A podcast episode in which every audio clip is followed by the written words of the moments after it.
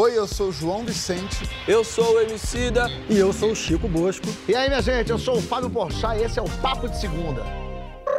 Rolando a bola e rolando o Papo de Segunda. Eu voltei porque chega. É muito pé frio pra quem, pra quem to... Pô, pra quem eu torço, perde, rapaz. Não, Você não também- ganhou nem a corrida de camelo? Tu não apostou no camelo? Não apostei no camelo com medo de inviabilizar um camelo daquele, coitado dele. Eu volto e tome goleada do Brasil, olha que alegria. Era dromedário? Era dromedário. É, mas eles são tudo é camelo. Camelo da raça dromedário.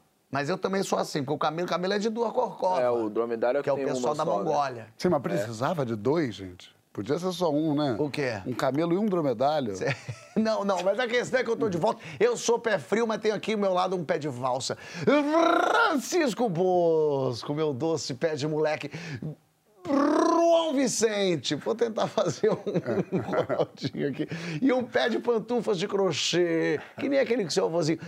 Remicida, o Emircida. Não, pode ser Rock Leandro. Rock, Leandro. E basta um movimento rápido dos olhos para perceber quem está entre nós. Rashid, aí sim, seja bem-vindo. Tudo bem? Tudo certo, muito bom estar aqui com Animado com vocês. esse Brasil? Tô animado, tô iludidaço. Iludido é bom. Movimento Rápido dos Olhos é o nome do novo trabalho do Rashid, que é um álbum áudio-filme sobre um universo paralelo. E a gente debate agora a necessidade de fugir da nossa realidade. Fugir da realidade é alienação ou um jeito de não enlouquecer? A própria Copa do Mundo é um evento alienante. Será? Talvez? Foge lá para a hashtag Papo de Segunda no GNT. É, Rashid já disse que definiria o momento rápido dos olhos como um Kurosawa num cenário de Bacurau. Ih, puxou, hein? Bonito. Trouxe referência. Não é? Chegou a Achei bonito É, ele é isso. diferenciado. Por, por que, que é tão importante criar esses cenários possíveis? Parece né, muito pretencioso, dito dessa forma? Olhando de fora, né? Rashid? não é? É, Não, mas é- a, parada é a seguinte, é, para fazer o disco, eu, cara, consumo tanta coisa há tanto tempo. é, Você diz drogas. ó, minha mãe tá assistindo. Perfeito. Eu tô Menti- falando é de mentira, farmacêuticas vendidas. É, é, mas eu consumo tanta coisa de cinema, de quadrinho, de literatura, música. E, assim, quem me acompanha no rap, quem acompanha o rap brasileiro, e já topou com o nome do Rashid algumas vezes, talvez, não sei, essa sou eu tentando tomar os olhos do, do, do ouvinte, né? Ou os ouvidos do ouvinte. É, talvez não tenha reparado de tudo isso que eu falo, na- essas, essas referências, essa influência toda tão objetiva, tão explícita na minha música. E aí esse trampo, esse disco, foi a hora que eu decidi extravasar mesmo, deixar a coisa transbordar. Tipo, cara, eu falo tanto de um monte de coisa, troco ideia com meus amigos, é livro pra cá, é quadrinho pra lá, é cinema pra lá. E eu sentia que, de certa forma, a minha música não deixava isso explícito. Ah, pô, Rashid, o que, que você ouve aí na sua casa fora Fora o rap. Pô, eu escuto Gilberto Gil pra caramba, foi um dos meus artistas mais ouvidos aí agora, nesses paradas que tem de final de ano. É, escuto jazz, tá, e aí, beleza, você vai ouvir o Rashid. Eu acho que isso não era tão nítido assim no- na parada que eu fazia. E aí, dessa vez, trazer essas referências todas e falar disso despretensiosamente. é, Então quer e- dizer que seu disco tem muita coisa de Gilberto Gil, é isso que quer dizer. Você tá dizendo que, que que você é o novo Gilberto Que Gil. você é o novo Gilberto Gil. É É o novo que- Gilberto Gil com Kurosawa. Mas, mas como é que, assim, Antes- praticamente... Antes só de você perguntar, vamos ver, pra mostrar pro pessoal de Não casa. quero, eu quero Ficou ver. curioso. Aí você joga na tua pergunta. Vamos ver aí, vamos de movimento rápido dos olhos. Veja com seus próprios olhos. Acorda. Acorda. Vai me dizer que você nunca se pegou pensando sobre o porquê de estar aqui. Preocupado com o consumo desenfreado, quanto plástico, quanto lixo, quanta gente sem acesso. E ao mesmo tempo com a compra do mês, do aluguel, baile de sábado. Como a gente muda, quando a gente muda e por que a gente muda. Às vezes, o caminho planejado não te leva onde você queria, mas onde você precisava para se encontrar com seu propósito.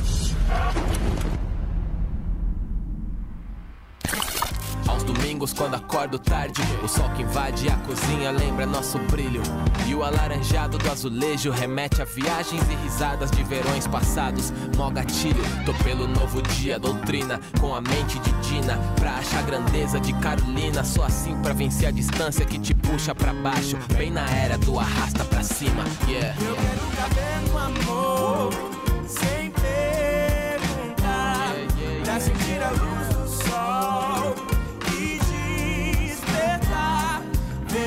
outra vez.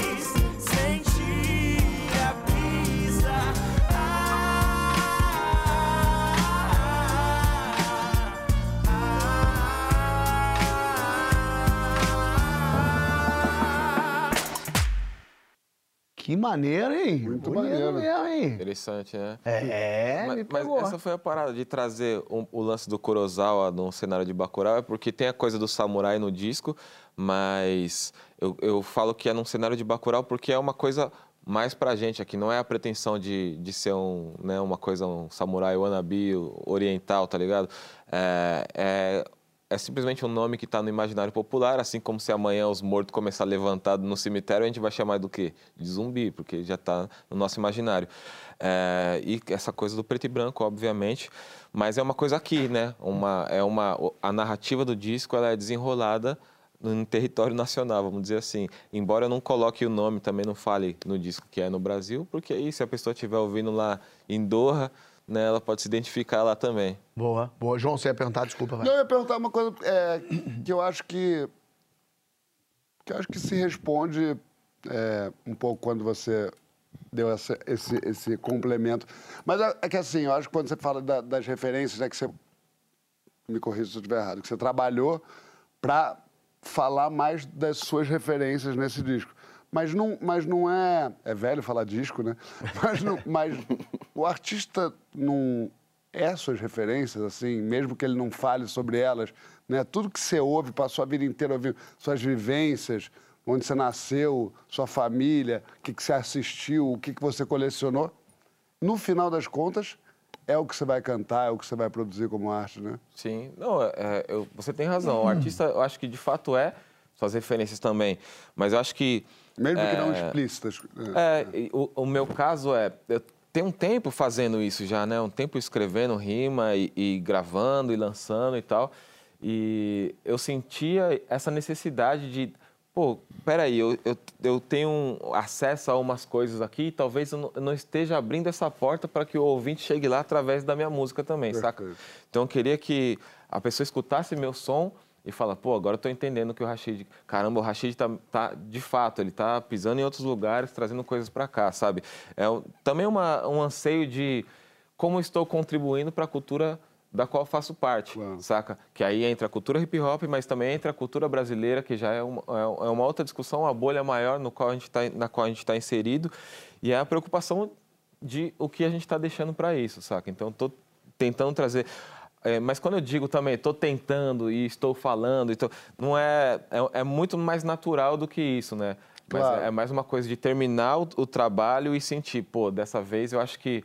é, eu, eu sinto isso, as melodias que eu escuto, as coisas que eu gosto, sabe? A, a, a música brasileira está aqui presente do meu jeito, porque também tem a coisa de como você faz uma música, a música rap especificamente, que não nasceu no Brasil, mas vindo para o Brasil, dá para dizer que a gente trabalha muito bem. Racionais MCs trabalham muito bem, é, MV Bill trabalha muito bem, Periferia, MC trabalha muito bem. lugar.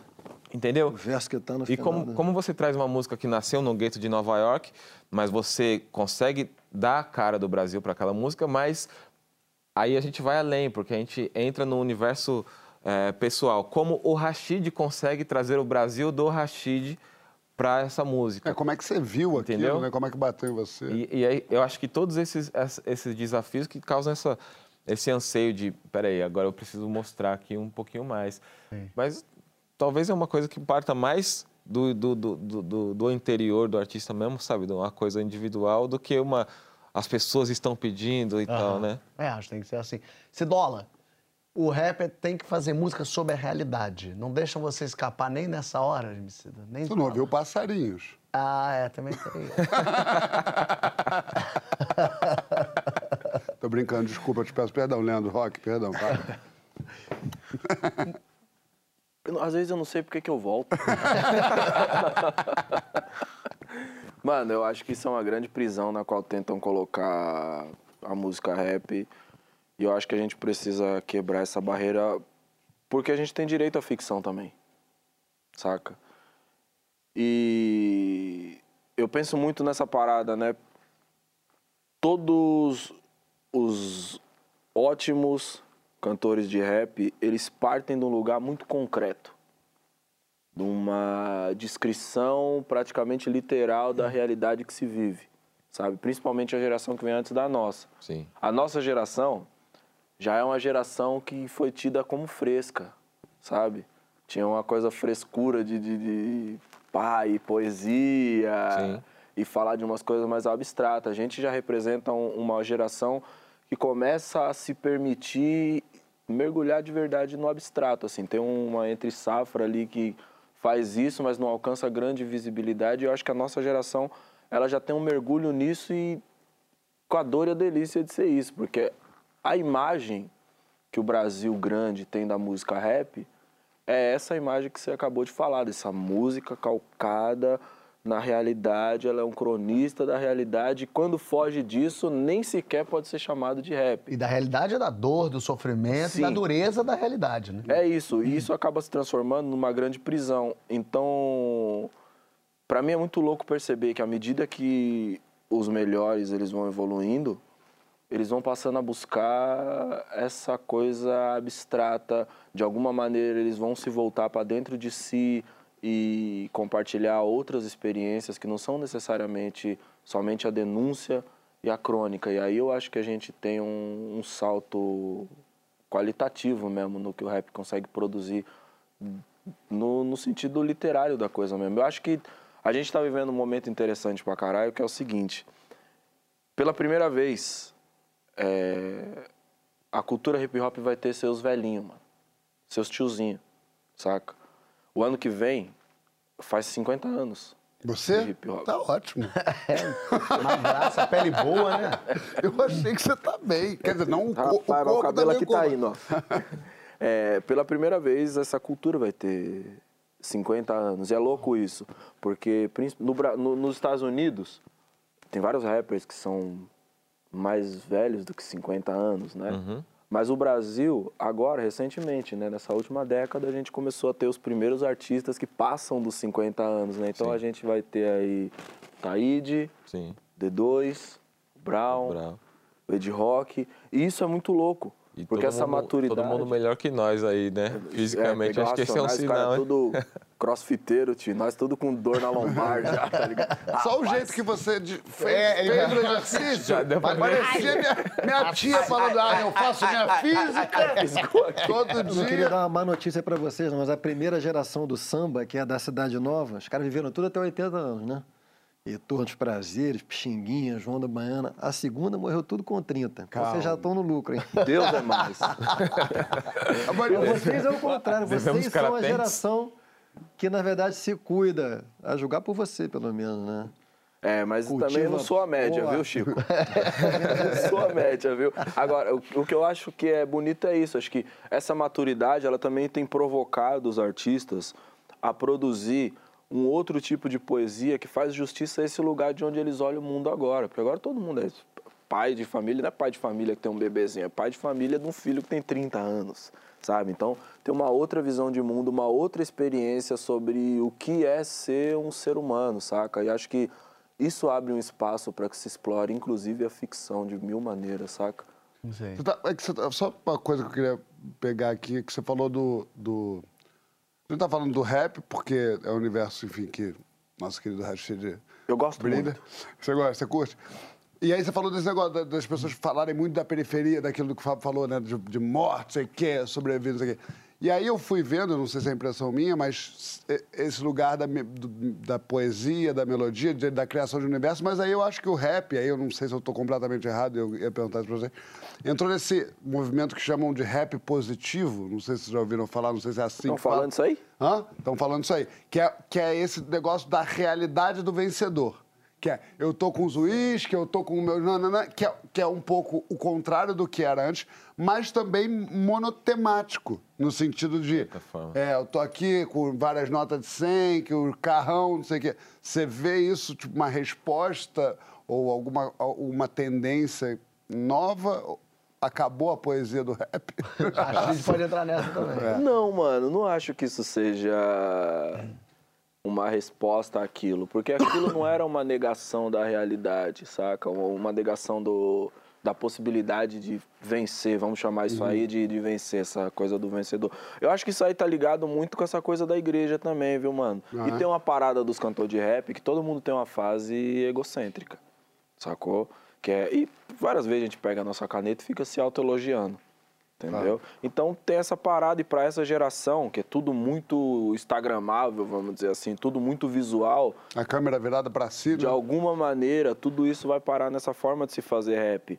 Mas se você voltar, pegar o próprio Racionais que a gente estava falando aqui, eu nunca achei que a poesia do Racionais era uma prisão, entendeu? Ela sempre, eu sempre percebi ali que tinha um, um horizonte, sabe? Agora, a questão é, quando você olha isso de fora, tem tantos estereótipos na sua cabeça a respeito daquilo que você que tem uma tendência a olhar e achar que aquilo é uma parada muito hermética, muito fechada, muito carrancuda e que dialoga e luta para manter a realidade do jeito que ela tá, saca?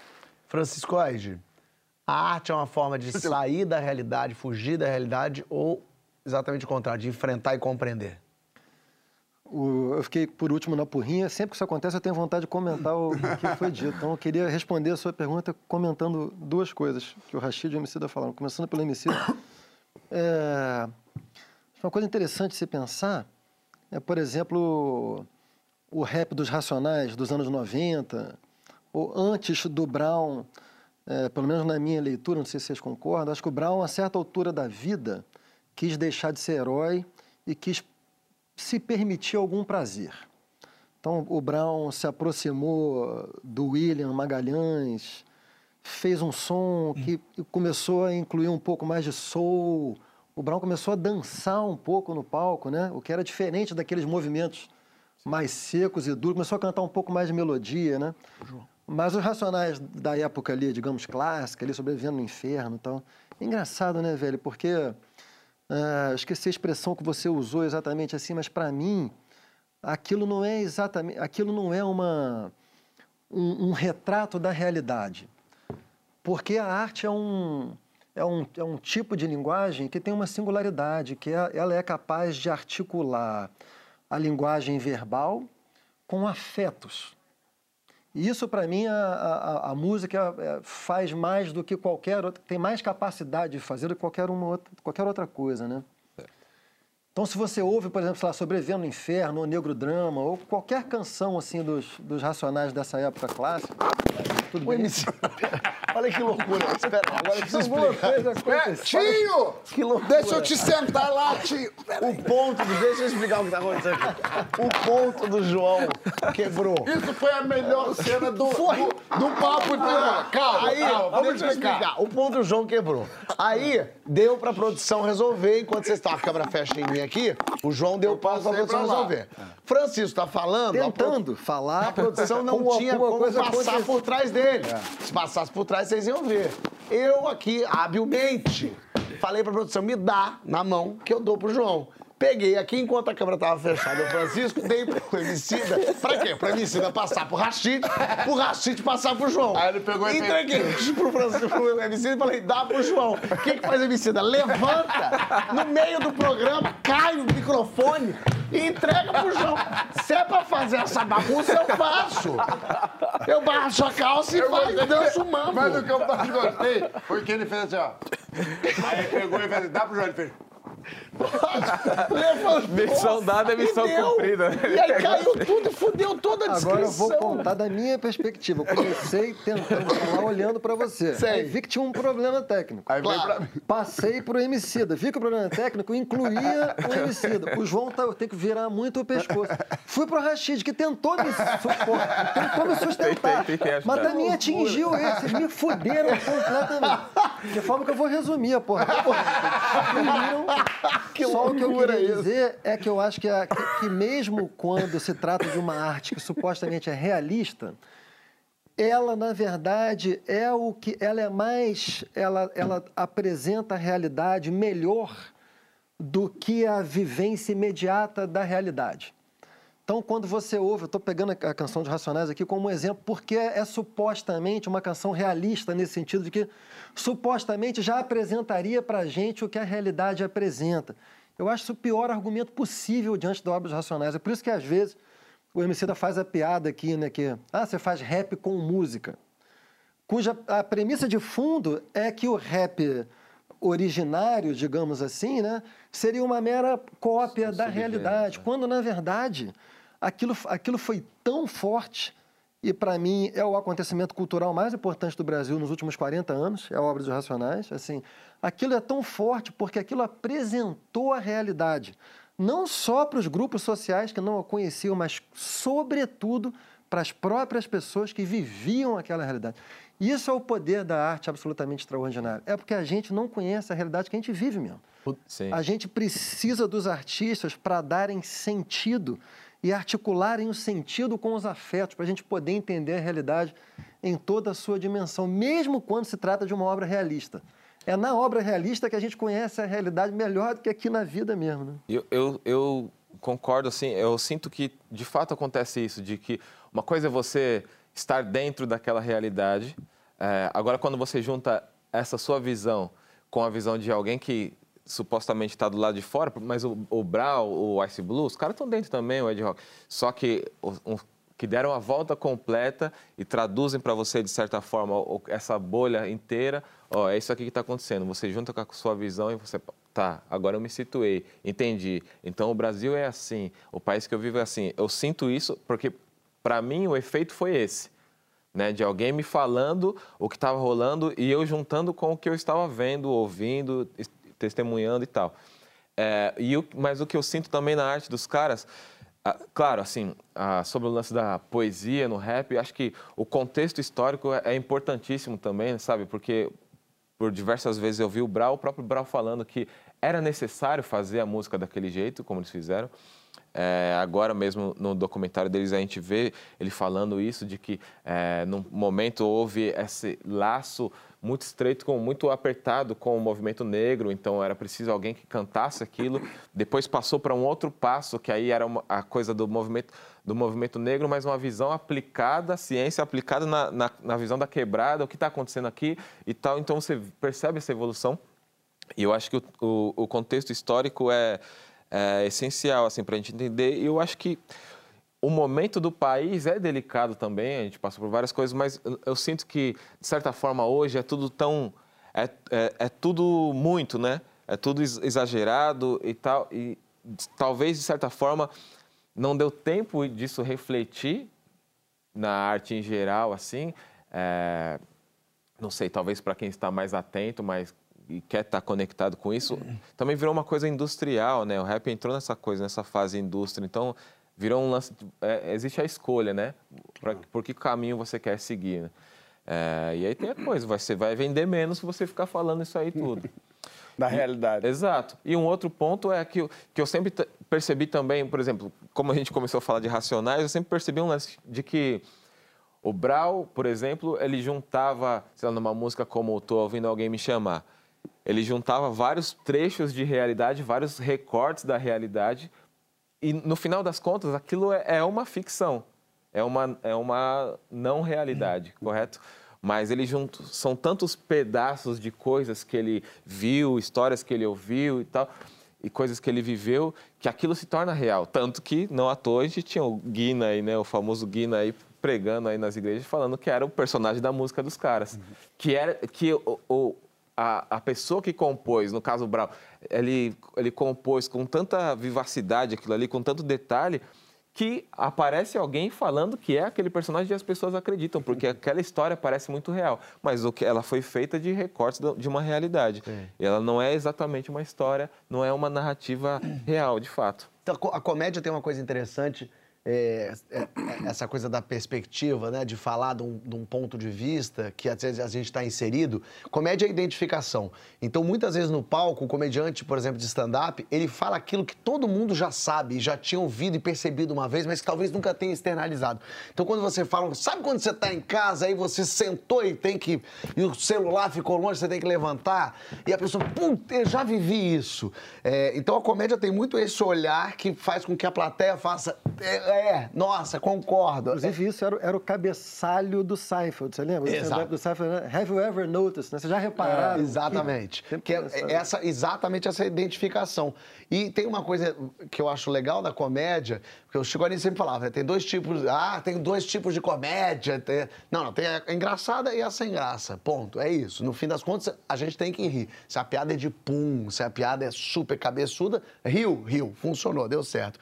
Mas eu acho que tem, talvez tenha duas funções para a comédia. O rir é lógico que é o objetivo final, mas eu acho que a comédia, é, você pode fazer um tipo de humor que jogue uma luz sobre determinado assunto, para a gente prestar atenção naquilo e entender daquilo. E tem a comédia que justamente apaga essa luz, para a gente esquecer um pouco disso. Vamos esquecer de Bolsonaro hoje e vamos brincar aqui de outra coisa? E a outra coisa, não, não, a gente precisa falar sobre política, precisa falar sobre o que está acontecendo. Vamos rir disso aqui. E você é uma pessoa que fez isso muito bem, porque você, durante as eleições e durante o período todo do, do Bolsonaro no poder, é, você falou muito sobre isso. E eu me lembro quando você começou a escrever o seu, seu espetáculo, que você veio falar para mim, você veio muito assertivo. Eu não quero falar de nada de política. Eu quero que as pessoas sentem lá, se divirtam. Eu estou fazendo minhas coisas aqui de política, mas ali nesse lugar eu quero.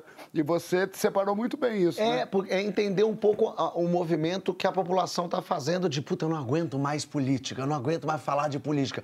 Vamos sentar uma hora aqui e, e só não falar de política junto? É, mas eu acho que, acho que a pessoa, assim, vi, não tem muito como não falar de política hoje em dia, mas tem aquele momento no Isso, teatro tem um que ele vai respiro, é. né? Tem esse momento. É. Eu acho que a comédia tem muito isso também, de jogar a luz, de tirar a luz, da gente poder rir de tudo e de todo mundo e poder alienar de algum jeito, tipo, ai, vamos hoje num... Eu, minha avó, eu saio muito com a minha avó, minha avó sempre fala, hoje eu não quero pensar. Eu sempre falo, vó, a gente tem que pensar sempre, não pode não querer pensar, mas eu entendi o que você quis dizer. Vamos realmente assistir alguma coisa que que deixa a gente só leve e esquecer que a vida está muito difícil lá fora. Eu acho que a comédia tem essa função que é muito importante também. E aí queria jogar pro João uma coisa que uma pesquisa mostrou que o Brasil lidera o ranking de 46 países onde as pessoas evitam notícias. Isso é auto- autopreservação ou alienação, João? Eu acho que é uma alienação que tem um quê de autopreservação, assim. Eu acho que. Muito difícil julgar, né? É complicado, né, Joãozinho? Não, mas é sério, eu fico pensando assim, é muito difícil julgar é, a- a- o, o brasileiro. O que é o brasileiro? O brasileiro é um montão de gente, cada um de um jeito e tal. E eu acho que a vida é muito difícil para muitos brasileiros. É... Será, João? Eu acho, sim. Tem- eu acho que, assim, eu já te falei sobre a minha infância. Não, mas é sério, eu acho que a vida é muito difícil. Então, é difícil do meu lugar, do lugar que eu tô, falar. Isso é um bando de alienado que não está correndo atrás de saber as coisas. Eu poderia facilmente falar que é um bando de gente que não quer pegar nas mãos as rédeas da, da vida ou não quer se responsabilizar e são todos uns cínicos. Mas é difícil mesmo, né? Porque eu acho que tem uma realidade aí num Brasil é, que não está muito longe da gente, apesar de estar muito longe da gente, que é um Brasil de gente que sofre muito o tempo inteiro e no final quer ver Pantanal, entendeu? No final quer ver umas imagens bonitas, um elenco incrível fazendo as coisas e quer não pensar que amanhã tem que pegar o ônibus 5 da manhã, não quer pensar que vai ser humilhado por alguém quando chegar no trabalho, não quer pensar que fulano tá doente, não tem lugar no SUS ou para se tratar, coisa muito básica, né, que a pessoa tem que ter, né? Muito, eu falei do, de uma pessoa que trabalha comigo que um dia chegou para mim aos prantos falou: eu tô com é, pedra no rim, aos prantos falou e eu não sei o que fazer. Eu falei: você já foi no hospital? Falei, já. E falam o quê? Que não é emergência. Falei, "E- mas eu tô com muita dor. Isso é um troço para uma pessoa privilegiada, é, que nunca precisou de um, do sistema único de saúde. É uma coisa muito fora da realidade.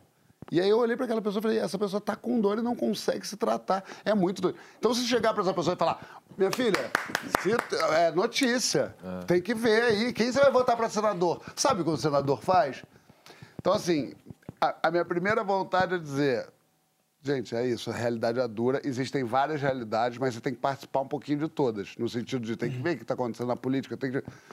mas eu não teria condição, envergadura moral para julgar um povo tão sofrido como esse. Até, até porque, de certa forma, ó, o outro lado também é alienante, né? Você ficar preso ali. Tem gente que fica bitolada naquela, naquelas notícias ali o tempo inteiro. É. E assim, se a gente tem uma, uma situação onde tem um monte de gente a blé blé das ideias, é porque foi e foi indo, foi indo cada vez mais naquele caminho ali, naquele, naquela, naquele tipo de notícia, naquele que é o que te agrada, porque é isso que o algoritmo também vai oferecendo, é o que, aquilo que mexe com você. O que te agrada não, na verdade é o que você odeia, né?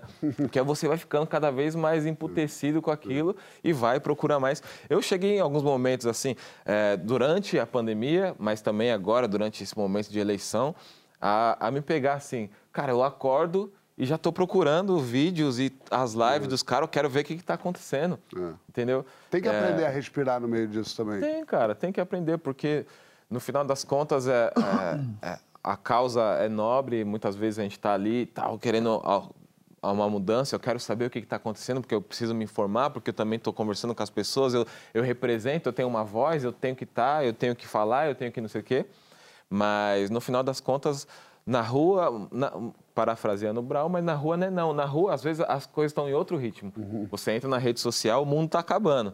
Tá ligado? Aí, aí, às vezes você fecha ali, peraí, deixa eu faz fazer uma caminhada. diferença. A rede social já virou o, o que era uma fuga da realidade, já virou a, a realidade Virou o mesmo. cão do apocalipse. É, eu, eu fui agora, eu tava, estava lá no Catar, fiquei uma semana lá. E uma semana que eu estava vendo jogo, eu não estava acompanhando o que estava acontecendo. Como faz bem? Não saber as pequenas bobagens, que são bobagens mesmo, que, que na rede social parece uma loucura, um cão. E eu não estava nem sabendo o que está acontecendo. Isso faz um bem, fugir dessa realidade aqui. É uma coisa. E quando você sai do país, eu adoro viajar, então eu sempre estou fora, tentando estar fora para poder viajar e, e viver a vida de um outro jeito. É, é tão bom você ir embora daqui, desse negócio aqui, e aí você percebe como é pequenininho a vida aqui dentro. Como as pessoas brigam entre si por questões e... Aí alguém falou, Fábio, como é que você tá aí ah, com isso aí que tá rolando? Eu falei, eu não tô nem vendo, sabendo o que que é que tá rolando, porque não chegou nem até mim. Falaram alguma coisa, é, não, fizeram uma montagem. Eu falei, eu gra... olha, vou te dizer, Nem sei. uma paz. Tá Cristiano Ronaldo não jogou bem hoje. É, tô vendo Tunísia e França. É, tem uma coisa realmente, quando você vai embora disso aqui, a vida é mais. Claro que as dificuldades da vida, mas a vida é, é menos gritada Sim. do que é aqui dentro. E faz tão bem a gente ir embora disso aqui. É, mas, e, e, assim, você está falando de um caso específico Claro, de você para o é. Catar e tal, mas assim, é, o desmame e é também o entendimento de que nem tudo é tão sério assim, tipo, parar, respirar, dar um passo atrás, pensar, mas será que o Rashid, porque falou aquilo, é a pior pessoa do mundo? Será que ele não, não deve, ele deve ser cancelado? Acho que é momento da gente entender que nem tudo tem que ser levado tão a ferro e fogo.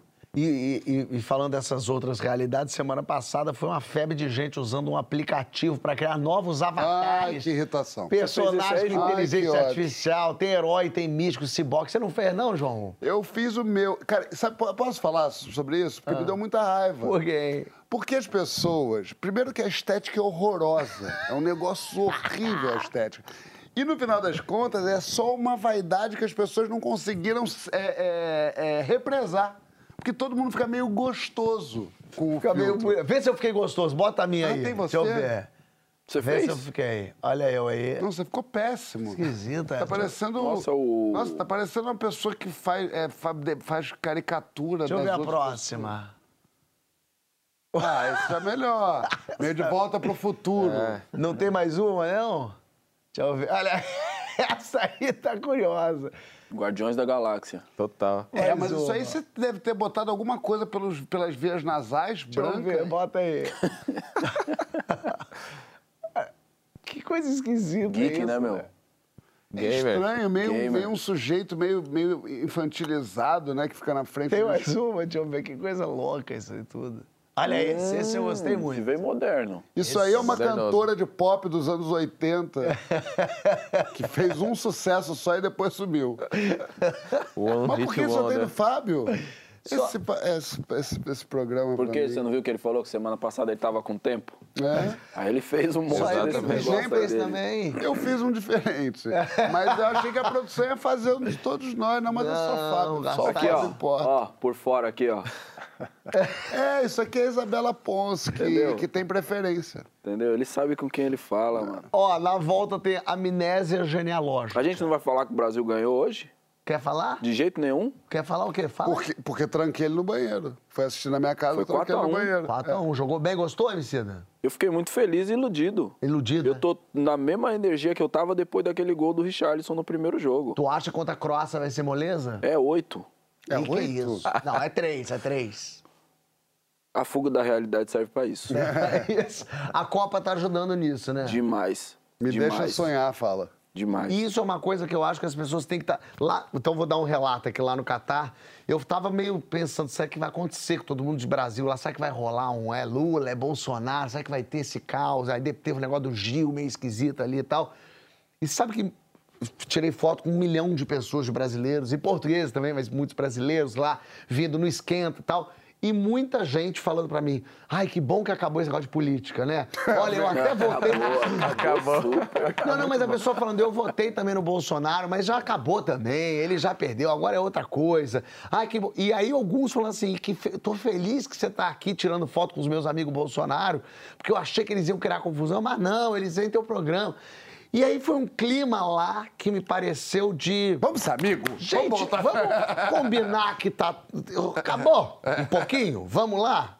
Só uma coisa, a, a Copa do Mundo é um evento que reúne, é um evento assistido pela quase a totalidade da população da Terra, que tem uma dimensão geopolítica, tem uma dimensão antropológica, tem uma dimensão esportiva, tem uma dimensão de sociabilidade, né?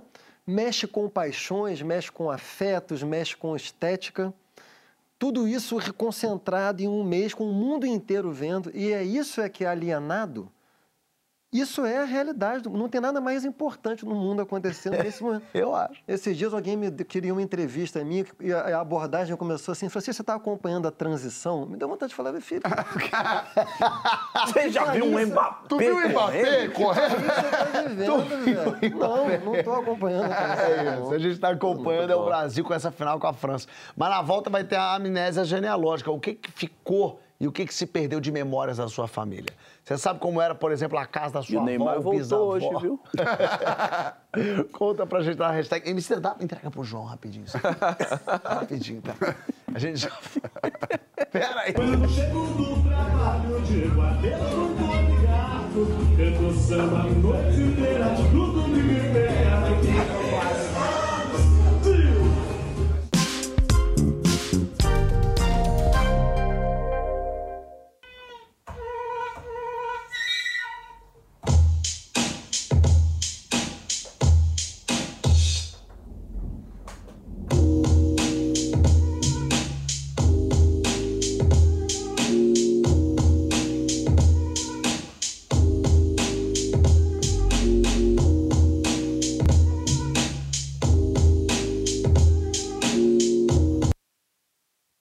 Olha ele. Parece uma loja da Apple. Tudo direitinho, Tudo no lugar. também. É, Focadinho. Meteu um pitbull ali pra, pra, pra pagar de mal, mas no final era uma casa limpérrima. É que eu tô com esse cabelinho de pai, né? Tinha que pôr pelo menos um cachorrão ali bravo, né? Estamos de volta com o Papo de Segunda e com o mestre Rachid. A gente vai debater agora a nossa história familiar. A professora de antropologia Elizabeth Keating diz que. Keating.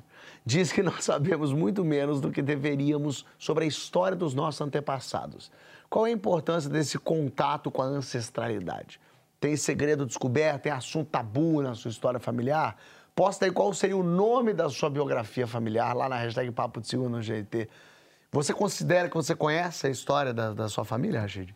Conheço nada, né, cara? Ah, pouquíssimas coisas, assim. É, inclusive, em 2018, é, inclusive vi o Brasil perdendo para a Bélgica lá em 2018. Lá em Portugal, eu tava, a gente ia tocar. Então, a gente viu a derrota e depois foi fazer um show naquele clima. Clima gostoso, hein? Bem legal, assim. É, mas durante essa passagem lá em Portugal, a gente trocou ideia muito com o pessoal do, do rap ali e tal. É, especialmente, pô, a comunidade preta ali de Portugal. E em um dado momento da ideia, a gente percebeu uma coisa. Porque todos ali sabiam de onde eram seus familiares. Não, não, porque eu tô aqui, mas é porque ah, minha avó é de Gana e meu pai é de Angola se encontraram em determinado lugar, sabe? Então, estava muito bem desenhado as coisas. Sei. E a gente ali, né, é, os brasileiros ali e tal, que já começa a questão estética, né? É um preto de cada jeito, tá ligado? O preto mais latino, o preto mais árabe, o preto mais retinto, o preto mais claro, já, já começa assim, né? O Brasil já se mostra nessa questão.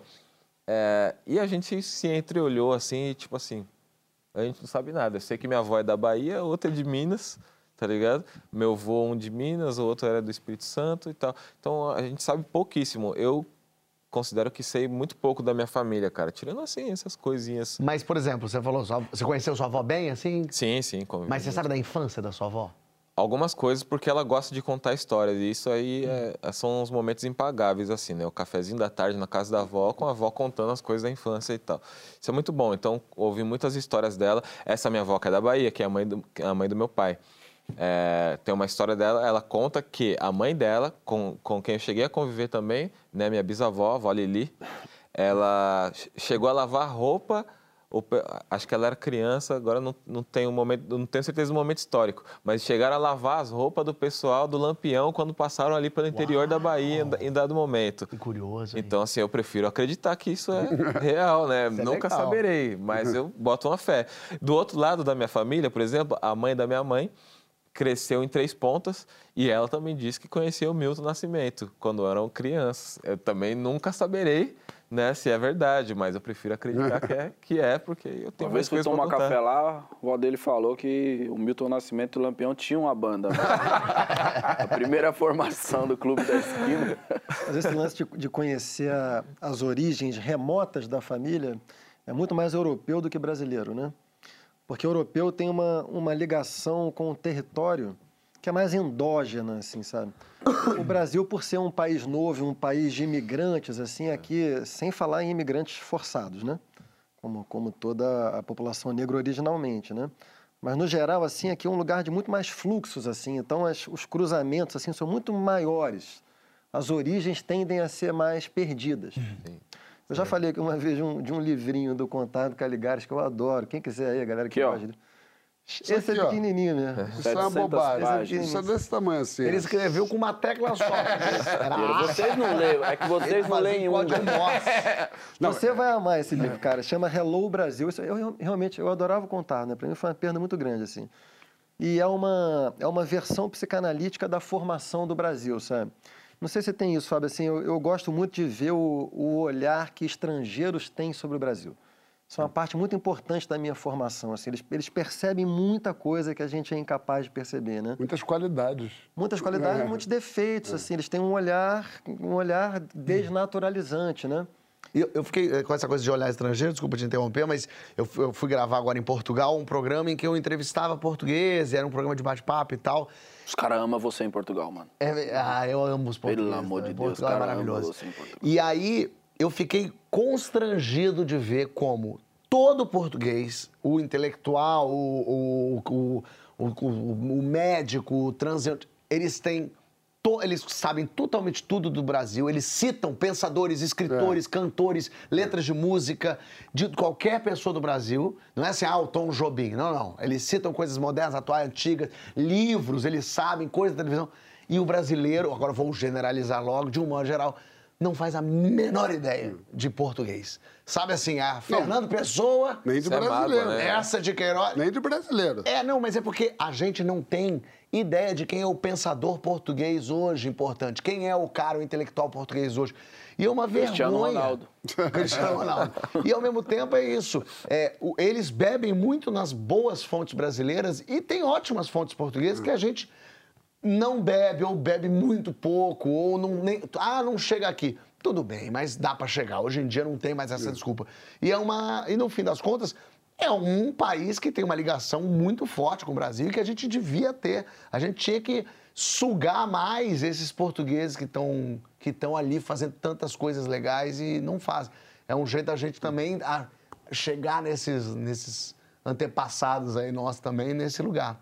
Joãozito, você é um Mas Francisco Ah, não é concluiu? Francisco tinha dado o ponto final. Ah, tinha. Era, É. era só que o Contardo estranhou muito isso no Brasil, assim, de as pessoas não saberem as suas próprias origens. É uma observação típica de europeu, né? Joãozito, você perdeu seu pai com oito anos. Oito anos. É, tudo bem, ele era uma pessoa pública, então tem registros, tem relatos. Mas você, sei lá, adolescente ou jovem ali, tentava sugar um pouco das pessoas para saber um pouco quem era seu pai, o que, que ele É, fazia? eu, fa- eu, eu falei isso aqui outro dia no papo. Ah, então não precisa que nem. Eu, que eu conheci meu pai através das histórias. Porque, no final das contas, com oito anos, pelo menos eu, com oito anos, eu lembro de muito pouca coisa. Aquele negócio que a gente falou do, do- do- do- da caixa torácica é, mexendo, a respiração, o cheiro. Umas coisas muito específicas que eu lembro. Então eu É conheci. mais sensorial, né? Muito mais Muito mais sensorial, sensorial. pra mim. É, eu lembro do cheiro do quarto, mas coisas assim muito específicas. Mas não lembro de uma coisa que meu pai falou, Simba, você vai. Como ele era, É. o jeitão. Não, é. Então eu conheci meu pai através de histórias. E não só porque meu pai era uma figura pública minimamente conhecida, mas porque meu pai era uma personalidade muito forte. Então, era um cara muito marcante. Então, muita, ele, ele marcou muita gente de maneira positiva e tal. Então, as pessoas me contam até hoje muitas coisas boas. Eu fui conhecendo esse personagem através do, da fala das histórias que os outros me contavam. Mas aí, o que, que eu, durante a análise, fui percebendo também? Que desenharam, para mim, um pai perfeito. Ah. Porque não se fala tanto. Tá, tá ali com o filho do cara que perdeu o pai aos oito anos. Você vai falar, teu pai, ele gostava mesmo era de roubar. Não, ele vai falar coisas legais, bons momentos. Isso, de alguma forma, eu fui percebendo, e aí também, até como um contraponto com a minha mãe, é, de injustiça que eu cometi com ela, de minha mãe, uma pessoa que estava vivendo no mesmo tempo que eu, cheia de defeitos, assim como todas as pessoas, assim como meu pai tinha, eu julgava ela com a mão muito mais pesada que eu julgava ele. Nada mais fácil que idealizar uma pessoa ausente, né? Ainda mais quando é um homem e uma mulher, a mãe e o pai. O pai pode qualquer coisa, não é mesmo? O pai pode. né? O pai, quando. O pai ajuda na criação, né? A mãe que tem que criar. Esse machismo introjetado que a gente tem também é nessa relação que a gente tem com mãe e pai. E eu fui vendo que, primeiro que coisas que meu pai fez eram muito mais românticas, porque ele era pai, ou seja, ele podia fazer certas coisas que se a minha mãe o fizesse, eu ia achar, ia achar ela uma péssima mãe. É, e ao mesmo tempo, é, essa coisa um pouquinho opressora da imagem do ser humano perfeito, que você também não só é, é, causa essa injustiça que eu falei com a, com a, com a outra parte, né, com os outros 50%, mas também faz com que você se sinta uma pessoa que, no mínimo, tem que ser quase perfeito para pelo menos chegar perto daquela imagem construída pelas pessoas que estão exaltando uma figura para o filho dela, sendo que é uma pessoa que morreu.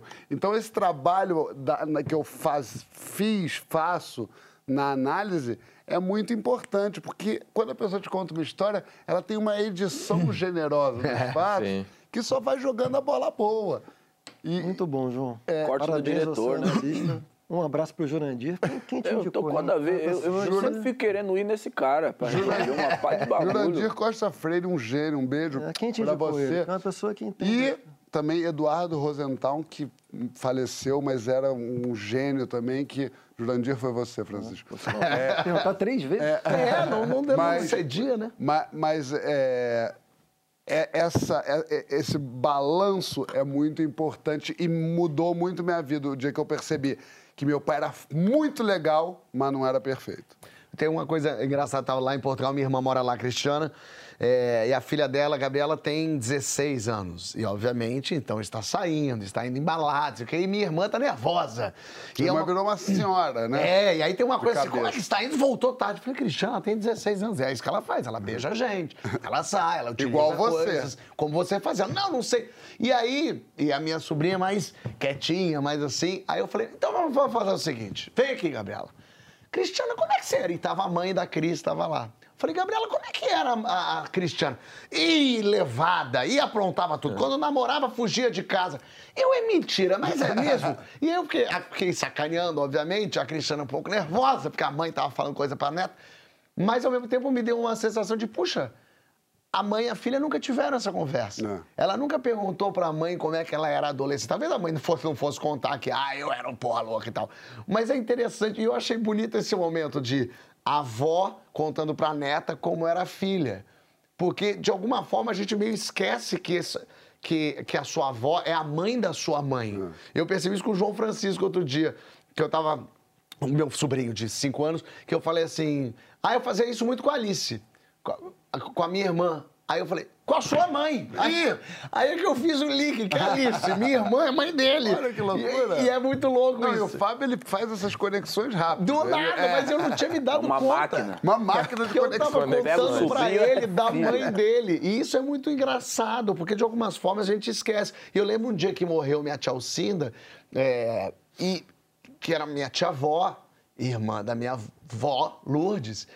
E meu pai ficou muito triste. Pra mim, a tia Alcinda, lógico que eu fiquei triste, que pena. Mas pra mim, a tia Alcinda sempre foi uma tia-avó, uma senhorinha. Eu pensei, não, ela é a tia do meu pai. Ela é, ela é a moça que criou meu pai, que meu pai ia na casa dele. E tem umas coisas que a gente não se dá conta e não vai percebendo que formou isso na cabeça das pessoas. A gente vai conhecer agora o trabalho do André Viana, que é jornalista e fundador da Livros de Família, uma editora especializada em publicar biografias familiares. Bota aí. Doideira. A Livros de Família é uma editora especializada no registro de memórias familiares. Ela surgiu em 2011 e hoje a gente publica uma média de cinco livros por ano. Esses livros, eles não são para consumo externo, eles são para consumo da própria família. Então cada uma escolhe quantos exemplares vai imprimir. Já teve livro de mil exemplares, já teve livro de 500. A média fica ali em torno de 100 exemplares, mas já teve livro também de um exemplar só. Essa história é muito curiosa. São três filhas que quiseram homenagear o pai, que ia fazer aniversário, e aí pediram para eu entrevistar todo mundo em volta dele sem ele saber. Só que como ele é um sujeito muito discreto, depois, depois elas começaram a se dar conta que talvez ele não quisesse que todo mundo conhecesse a história dele. Então a gente chegou nesse, nesse exemplar único que hoje fica no quarto dele, no cofre dele, e, e ele mostra a própria história para quem ele quiser. Processo desses livros dura uma média de um ano e são basicamente entrevistas com os membros da família. A gente não trabalha com fatos, a gente trabalha com lembranças e as lembranças são móveis, né? Elas vão se modificando ao longo do tempo, né? O trabalho ele começa a ficar interessante a partir do momento em que várias vozes começam a se misturar nessa história. Então é muito comum a gente chegar em uma história com várias versões. E aí, como é que a gente vai fazer? Como é que, como é que vai, vai escolher uma versão, uma é a verdadeira e as outras são falsas? Não, todas as lembranças são verdadeiras, né? Então, a partir desse momento, é, a família começa a conversar entre si para decidir como foi o passado dela. Eu vejo esses registros familiares como, como a criação de um sentido existencial, sabe, para essas famílias que vão vivendo sem pensar na própria história e de repente são obrigadas a pensar na própria história e a fazer reavaliações, eh, não só individuais como coletivas. Então é um processo muito transformador para todo mundo. Muito legal isso, hein? Muito eu adorei legal. esse negócio. E eu, eu- minha avó fala muito, tem muita história, meu pai também. Eu fico muito à vontade que essas histórias não, não se percam. Você é um investigador de histórias de família, assim? Sua mãe, você vai nela? Assim? Hum, Não, eu não tenho isso. Sabe quem tem isso? Meu irmão Fiote. Ah, O Fiote, ele tem um negócio doidão, assim, ele mete uma câmera. Ele põe a câmera aqui, mete um conexão Roberto Dávila com, a- com os velhos da minha família, tá ligado? Que maravilha. Mas Ele por que você, o quê? Você não tem interesse? porque Não, não é que eu não tenho interesse, é que minha família é toda brigada, né, mano? Aí toquei num ponto mais chato. Vamos fazer essas pazes, gente. Não É, Já tentei. Mas o Fiote, ele sentou um pessoal na, na última... Nesse meio da pandemia e tal, e ficou coletando histórias e mais histórias, assim, é uma parada muito bonita, assim, ele sempre termina muito emocionado, assim, contando, não, porque você sabia de tal coisa, sabia disso, sabia daquilo. É louco isso, né? É louco como a gente é muito influenciado por essa obsessão europeia de linhagem. Né? Eu, eu fui durante muito tempo, vivi como se tivesse um grande vazio em mim pelo fato de eu não saber de onde vieram meus antepassados. E de certa maneira isso existe, porque é, essas várias imigrações do Brasil, né? Nós que descendemos de pessoas que vieram aqui para cá contra a vontade, pessoas que foram escravizadas, de fato a gente não consegue estabelecer um ponto de partida, é, que, o que não é uma realidade de boa parte das pessoas brancas no Brasil. As pessoas brancas no Brasil conseguem dizer, ah, eu, meu avô veio da Itália, meu bisavô veio da Turquia, os, os meus parentes eram sírios e vieram para cá numa determinada condição. A gente tem uma coisa meio vaga, sabe? É. É, e que também não é verdadeira em 100% dos casos, sabe? Nem todas as pessoas que têm a pele escura, elas descendem de pessoas que foram escravizadas e vieram para o Brasil.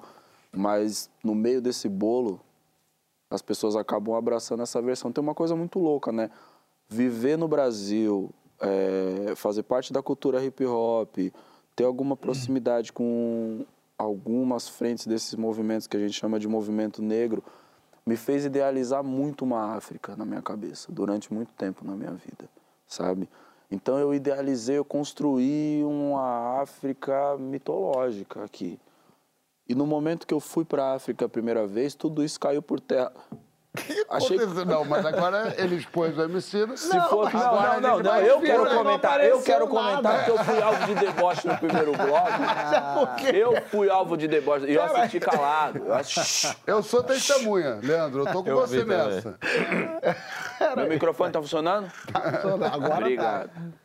Eu não entendi o porquê. Tava falando de Talvez o que eu tô falando seja desinteressante pra ele. Entendeu? eu vou me defender depois. É, eu sei que em algum momento ele achou conveniente pegar o copo d'água que ele tem aqui ao lado dele, No meio que da a fala. produção gentilmente nos entrega repleto de água. Até, tá até um pouco demais, eu às vezes me babo. Eu falava aqui dos meus vazios ancestrais, da- das minhas dores pessoais, das travessias transatlânticas. Ele achou que era super de bom tom Jogar água no chão. jogar uma água. O que que aconteceu? Ele bate, Eu eu usou. achei que ele tava regando o celular. Nossa, Eu peguei, eu fechei a minha aguinha porque tava embaçado de água aqui, eu tenho um toquezinho. E aí eu fui molhar assim, ó. Só que eu não contava que tinha um furo desse lado. Ah, tem, é por aí que sai a água. É, não. É por aqui que sai o ar. Mas a cena foi maravilhosa. E eu virei assim o, celu, o negocinho pra, só pra molhar. Eu tinha uma coisa muito é, ancestral das pessoas escravizadas. né, Aqui, ó. O cara entediado aí, completamente. Ele deu uma pro santo. E aí mandaram um tweet, inclusive, aqui que faz sentido esse. Aí eu mesmo coloquei a esculhambação do papo do segundo no GNT. Adoro. Isso aí é a Copa do Mundo, tá difícil. Tá difícil. Não, não, não. Mas é porque eu queria tirar aqui o embaçado do meu copo. Eu acho que você é um homem livre. Entendeu? A gente. Diferente dos meus antepassados. Eu falava. Já fez o link.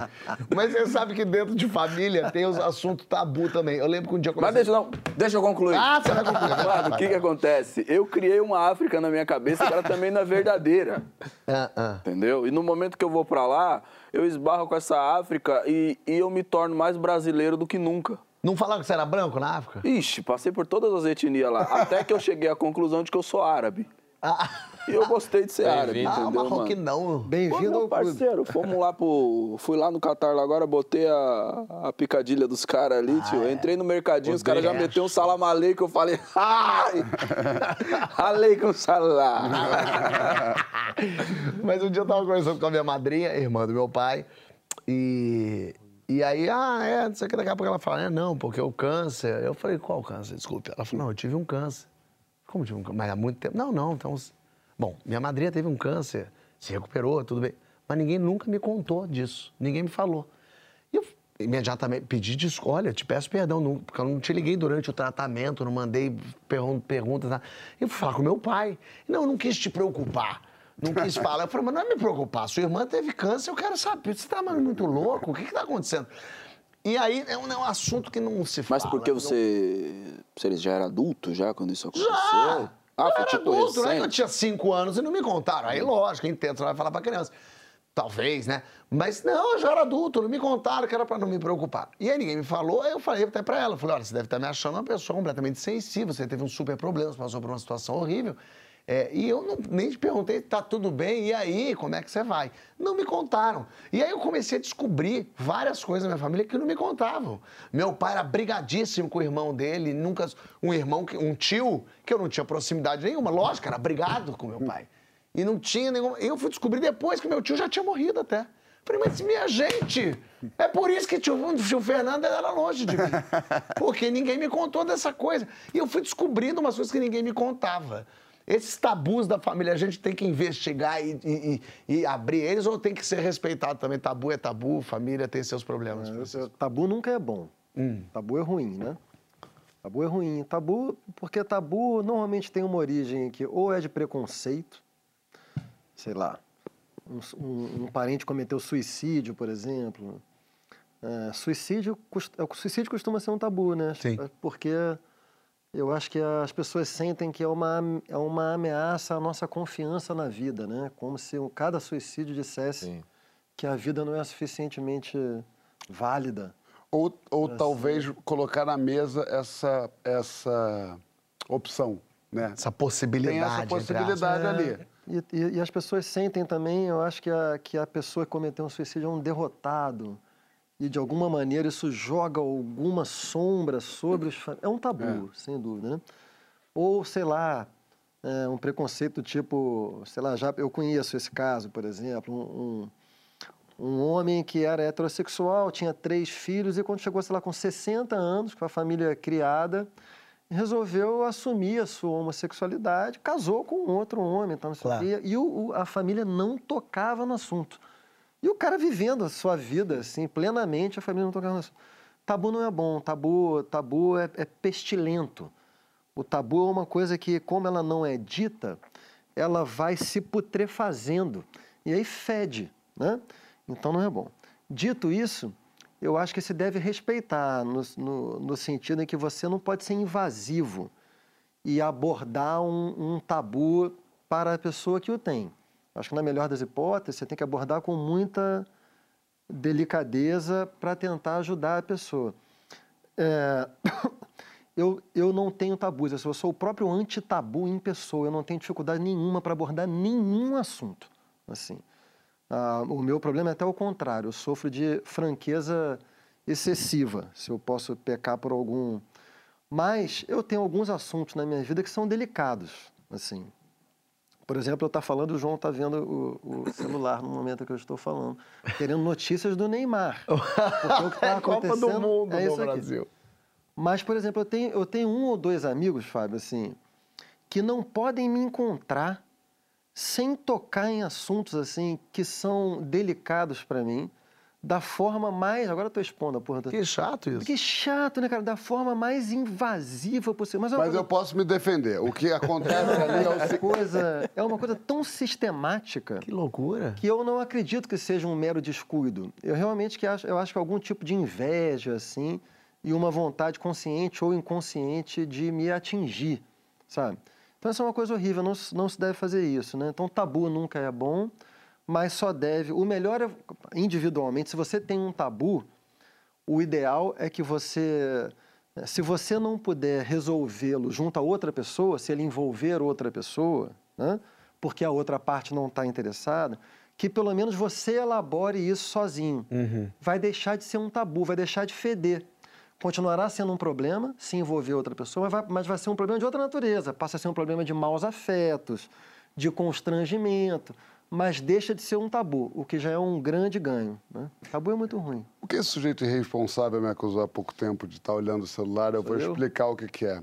Tá cheio de coisa esse programa hoje. Não, mas o que, que acontece? Eu fui, eu mandei pro nosso querido amigo Denis Carvalho, Ah, que está com o Clube da Esquina, uma peça maravilhosa, que está em São Paulo. Convidou a todos nós. De São quinta a Paulo. domingo. É, de quinta a domingo em São Paulo. A gente não, eu, eu perguntei para ele aqui qual é, por isso que eu estava olhando, porque eu queria dar o serviço direito, mas não vou conseguir dar, porque eu, é, a mensagem não chegou a tempo. Mas procurem no Google, enfim. na- Não, mas tem mais um vão achar. bloco aqui ainda. Mas É, é, te dá o ele, bloco. pode O mandar. que significa que ele poderia ter visto o celular no intervalo. Shoo! Clube da Esquina, maravilhoso. Você que tá aí assistindo, dá uma ligada aí. Alguém deve conhecer o Denis Carvalho. Dá uma ligada pro Denis Carvalho. Fala pra ele responder o João. Eu vou te mandar o teu, te- o teu telefone que você impede de dar para as pessoas, eu vou mandar para ele. Olha aqui, a gente já volta pra falar sobre quando os nossos melhores amigos nos colocam em roubadas. Ah, isso tá, aí João é Vicente? Fábio Porchat. Esse, não, isso eu vou te dizer, eu vou até contar da minha obra. Você, você, comigo foi assim, ó. Você vai. É um programa que eles ficam conversando, é super tranquilo. De boa. É super Mas tranquilo. isso aí foi teu irmão, não foi amigo. A gente já volta. Conta lá na hashtag Papo de Segundo Jeito o que, que já aconteceu contigo.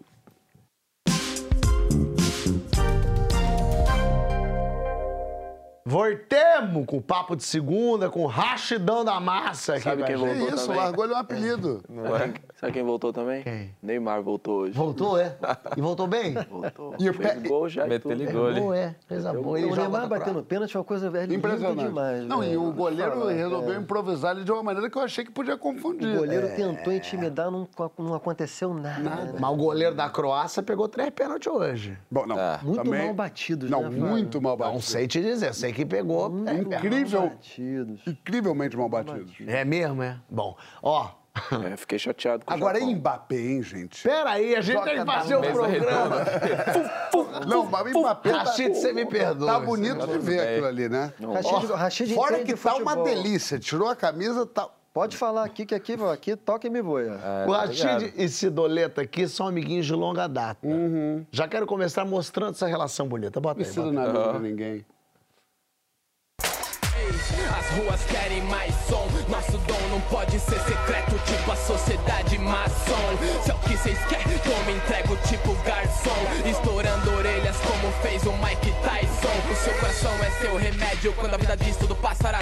Lá terroristas derrubam prédios, aqui nós derrubamos máscaras. Eu grito aos quatro cantos o que meu peito me diz. Num tempo onde as bases falam mais que os MCs. A raiz não tá no chão, a raiz tá em você. Se não ensinaram que é revolução, a prática é o melhor jeito de aprender. Olhe por nós, Senhor, que nós olha por cada fã. Hoje é o dia dos de bem, fala do passa amanhã.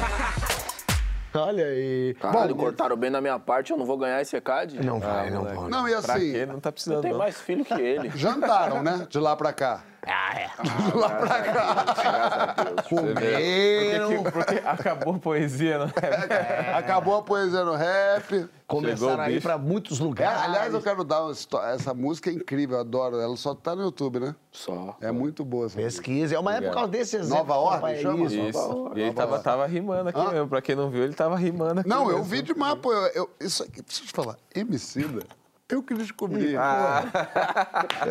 isso, era tudo, isso era tudo mato quando eu cheguei.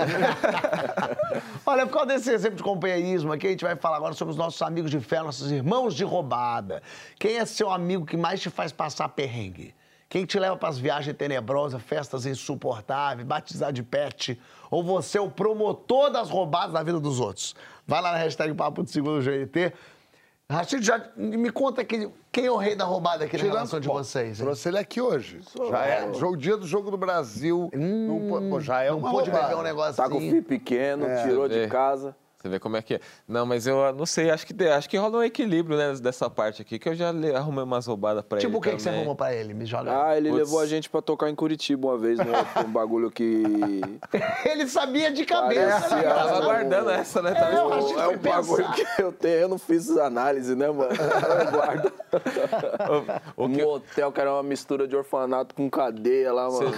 Você lembra aquela mancha que tinha na parede do hotel, assim? Lembro. Muito suspeita. Lembro, o bagulho é mal Parecia assombrado e tudo. fecais sei lá. parede do hotel. Deus. E nós foi tocar, o cara que era dono da casa, ele era meio árabe e o apelido dele Rashid, tá ligado? E o cara achou que Rashid era o nome dele. toda vez que o cara encontrava com ele, o cara fazia Rashid, esse nome é libanês. É libanês? É libanês? Mas tem uma pior.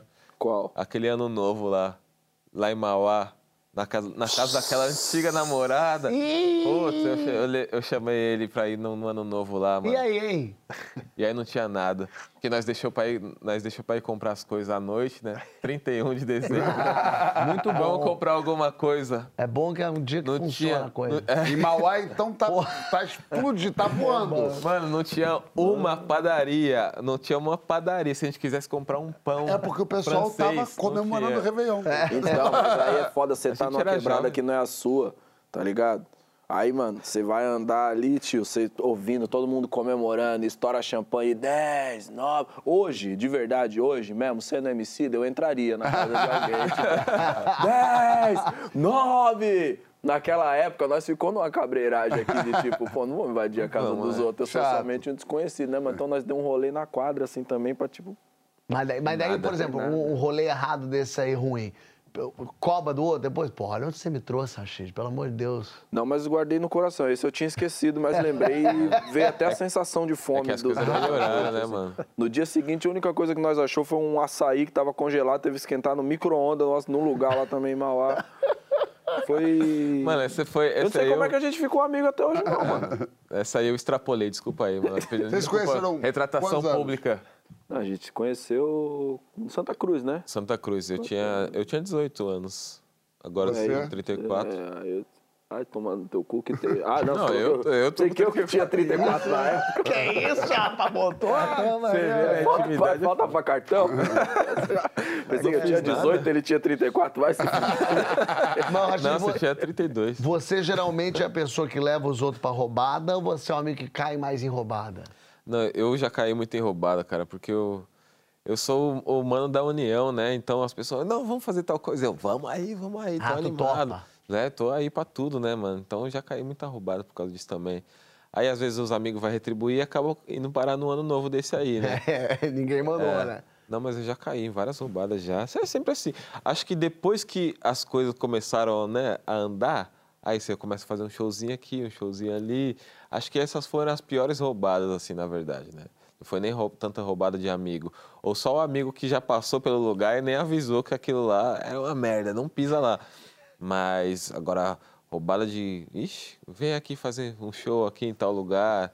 Roubada de contratante, Nossa, teve uma amigo, zica também, sabe o que eu tô lembrando? Nós fomos tocar na casa do hip hop em Diadema. caiu um balão. Pum! Caiu um balão, acabou a Não, força. nós chegando assim, eu lembro de nós chegando e, tipo assim, naquela época a agenda ela era repleta de ausência, né, mano? Então tinha, tinha um show em julho e outro em outubro, assim, tá ligado? E o resto da vida era ensaio. assim, naquele era a agenda cheia. É, a agenda tá foda. Mano, eu lembro que a gente chegou, a gente ficava muito empolgado pra fazer um show. Tipo, caralho, mano, tem um show, é o show, tem que fazer o show. Eu lembro da gente chegando, a gente desceu do trem, tava subindo, tem uma ruazinha, você virava à direita, assim. Mano, nós chegou no topo da rua e eu vi o balão, assim, ó o balão! E o balão É. assim, ó. Puta, ó o poste! E ele foi lentinho, assim, sabe, Chico? Ele foi. Aí ele, será que vai encostar no poste? Puf, encostou. Caraca, Explodiu. fez muito bem o Eu bagulho. ia falar agora que barulho bem feito. Eu me formei nisso. Como é que é? Mas é muito um beatbox. beatbox? Caraca, igual. Muito Leandrinho Beatbox. Explodiu o transformador da casa do hip hop Diadema, não teve show. Não teve show. Ah, Pô, o show de outubro, né? Vou contar uma pequena história, você faz esse barulhinho de novo? Por favor. Pô, outro dia eu fui sair para passear com a Ioiô, minha filha amada, queridíssima, assim, um sábado de manhã, um pa- falei, ô, vamos no parque da cidade, dar uma caminhada, eu tô lá andando de mão dada com ela, passei o bucólico e tal. Aí, cara, o fio, velho, tinha, um- tinha um- uns 10 metros, 20 metros na frente, assim, tinha um, um saguizinho, um macaquinho, um fio, não. pulando muito e gritando. Aí eu, porra, cara, que estranho. Aí um cara do outro lado falou, tá tomando choque. Caraca. E a gente andando, foi o cara falar isso, velho, que fez. Ai, caiu na frente da saguinho. criança. Duro. Pô, você vai fazer eu fazer a sonoplastia dessa história triste? Que horror. eu Você pode ir E né, improvisar um e- final e- feliz aí. horrível, cara. Eu, eu hipersensível. Assim, eu fechou o olho, virou pro lado. Ai, tadinho. Eu peguei, e tava no caminho pro Parque da Cidade. Então eu peguei, desviei, já peguei outro caminho. Cara, demorou uns 10 minutos pra eu abordar. Aí Olha o tabu aí, ó. abordei, Fui, Que chato Ele isso. sabe que a vida e a morte acontecem. Eu tenho um problema com essa coisa de levar pra roubada, porque eu gosto de roubada. Eu acho divertido roubada. Acha. Eu acho que roubada é engraçado. É, não tem roubada pra você, né? Não tem, é difícil ter roubada pra mim, porque eu, eu embarco na roubada. É, mas Eu é o que- tipo de pessoa que é perigosíssima ter do lado. Uma pergunta quantas vezes eu fui viajar com o Fábio nas últimas vezes. Não vou mais. Nem vai. É porque ele me liga e fala assim: vamos pra Coroçal com a minha família Nem inteira, mais você, 50 João, você é pessoas. igual a mim. A gente, ao contrário do Rashid, é o mano da união. A gente é o mano da desunião. Da desunião. A gente não vai. Eu não, Eu não vou, vou. nem com a Ana. É um problema, meu amor. É um problema sério do meu casamento. Porque quando você é casado, a sua margem de manobra para evitar a roubada, ela diminui muito. É. Porque você sofre uma pressão grande para fazer coisas com a sua cônjuge que ela não considera roubada, mas eu, 99% da, da 92. vida social, eu considero roubada. O- Tudo. Viver é uma grande Você vai roubada. vivendo e você vai, e você vai aprendendo o que você gosta, o que você não gosta, e você se considera no direito de evitar o que você não gosta, o que no meu caso é um campo enorme de atividade. Caralho, eu tô caso- quase chorando, Chico. E a Ana, eu vou te fazer chorar agora. A Ana Alice é igual ao Fábio. Praticamente não existe roubada pra ela. Então, é um casamento que eu não sei como é que tá de pé, velho. Que eu não quero fazer nada, ela quer fazer tudo. É por isso. Mas o que eu acho que aí, aí a minha análise é o seguinte: eu acho que tem gente que preza muito pelo próprio prazer. Então, na minha cabeça, quando eu falo assim, Chico, vamos jantar, na minha cabeça eu já construo esse jantar. Eu já sei que eu vou falar com o Chico, o Chico vai falar comigo. Eu vou perguntar umas coisas pro Chico que eu já queria perguntar antes. Ele vai me contar aquela fofoca de não sei o quê. Eu vou contar não sei o quê pra ele. Eu já tenho uma pessoa específica, que eu tenho já um dossiê pra falar dessa pessoa específica, que eu sei que ele vai fazer essa carinha. Tá tudo... Aí Chico me chega com um primo de... O que eu, que Piauí. Chico jamais Não, não, faria Chico, Chico. por conhecer João. Que aí acabou comigo. A minha programação inteira foi por água abaixo. Aquele sujeito, aí você acaba falando assim, é mesmo? é? Como é que é lá, hein? A Eba é, te- trabalha com TI? Ah, bacana. E aí vai virando um desespero. É, porque, mas é uma coisa de que... Trabalha com TI. eu saborei muito isso. Não, mas nada contra quem trabalha com TI, No mas- outro bloco rolou um, falando sobre pai, conselho de pai, ele meteu um Simba. Meu Simba.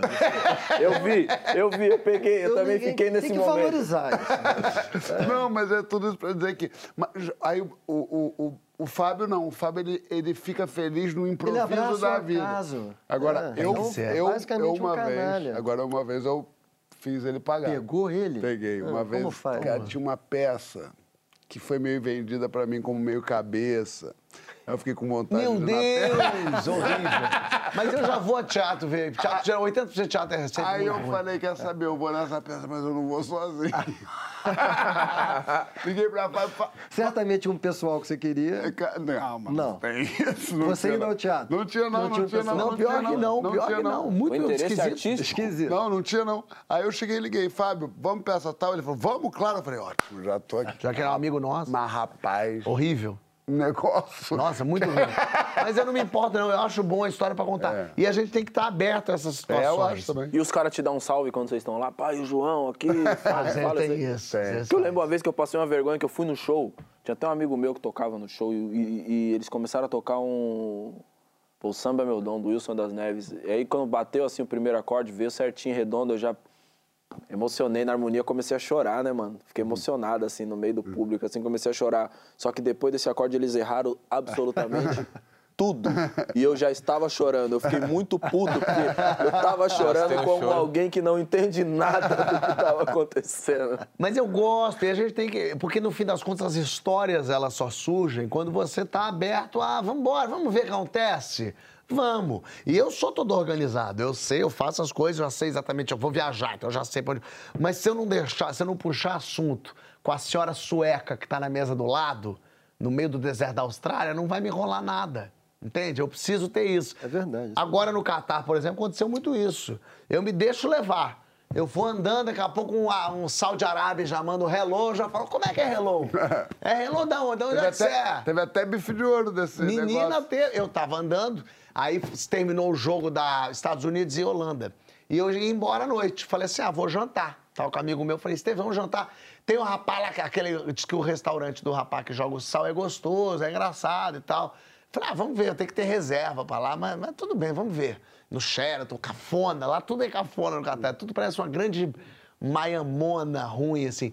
Aí chegamos lá no restaurante, e aí uns jovens estavam lá, todos muito bonitos, muito jovens, com dentes muito brancos, no elevador, Porchat, Porchat, é você Porchat, tudo bem me reconhecendo, tudo bem, era um brasileiro. Brasileiros. Muito simpáticos, os jovens. Cara, como é que o Porchat tá aqui? Eu falei, você tá indo pra onde? Ele, pro restaurante do rapaz. Eu falei, eu também tô indo. Ah, a gente não fala inglês. Eu falei, não, eu ajudo vocês, vamos indo. E falei pra eles, vocês têm reserva? Porque lá tem que ter reserva. Falou, não, a gente tem. Eu falei, eu que não tenho. Aí eles falaram, então quer sentar com nós? Eu falei, com toda certeza. E eram 24 brasileiros, influenciadores jovens que eu nunca vi, de pessoas muito jovens, com muitos seguidores, mais que toda a população do Brasil.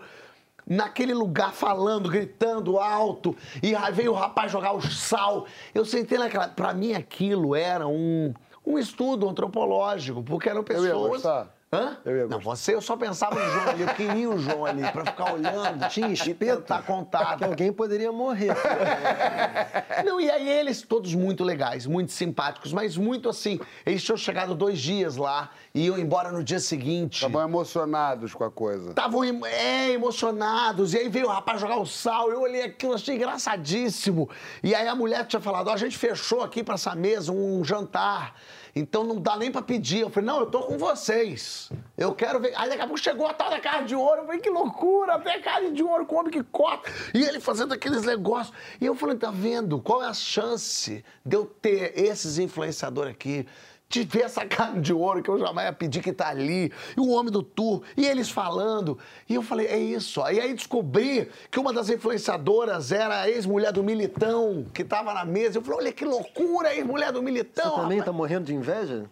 Não, inveja não é o caso, mas o que eu queria dizer é que é, Eu achei isso. isso tem uma. corrobora com a teoria do Fábio, que é ele foi pro, pro Catar no último dia, almoçou, no, jantou no restaurante mais concorrido lá e comeu o tal do bife de 9 mil dólares e não pagou. Porque a mulher ainda pagou pra ele. É, A- o pessoal a- tava a- pagando. E Então, eu- assim, Mas é claro é que não é roubado, né? Uma dessa aí, ele... é- Essa é a vida deles. Eles não né? pagam nada. Eles não pagam nada. Eles fazem em casa, não pagam nada. Não pagam nada. Pagam nada. eu vi que tem uma coisa recalcada aí, você viu? Eu já não pagam paguei- nada. Eu quero que tu pague a mensalidade da minha filha.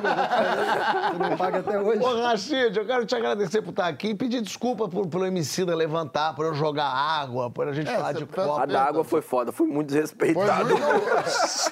Eu tava querendo tirar o embaixo. Ó, ó como fica embaçadinho aqui, ó. Repara. Mostra pra lá, ó. Tá tudo É, ó, bem. fica embaçadinho aqui. Não sei se dá pra ver. Uma salva de palmas para o nosso Rachid. Rachid! Obrigado, obrigado, gente. Volte sempre. Obrigado, gente. Pô, eu vou, re- vou relevar essas coisas aí.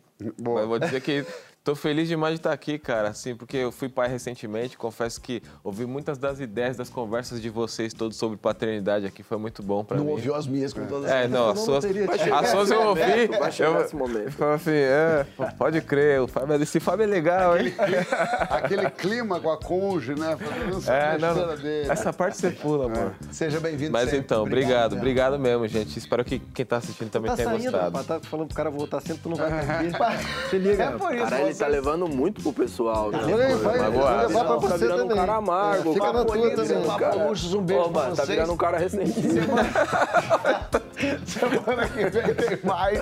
E eu quero mandar um beijo e agradecer o pessoal do Desimpedidos, que eu fiquei na casa deles Tá lá. pagando Olha lá. aqui, ó. Não, é porque ele programa! É porque eu fui pra, pro Catar sem casa. dessa casa. Falou Uma casa muito legal, com um povo muito simpático, muito divertido. Fiquei lá na casa, dividi quarto com um rapaz desse dia, foi louco. Eu gosto disso, João.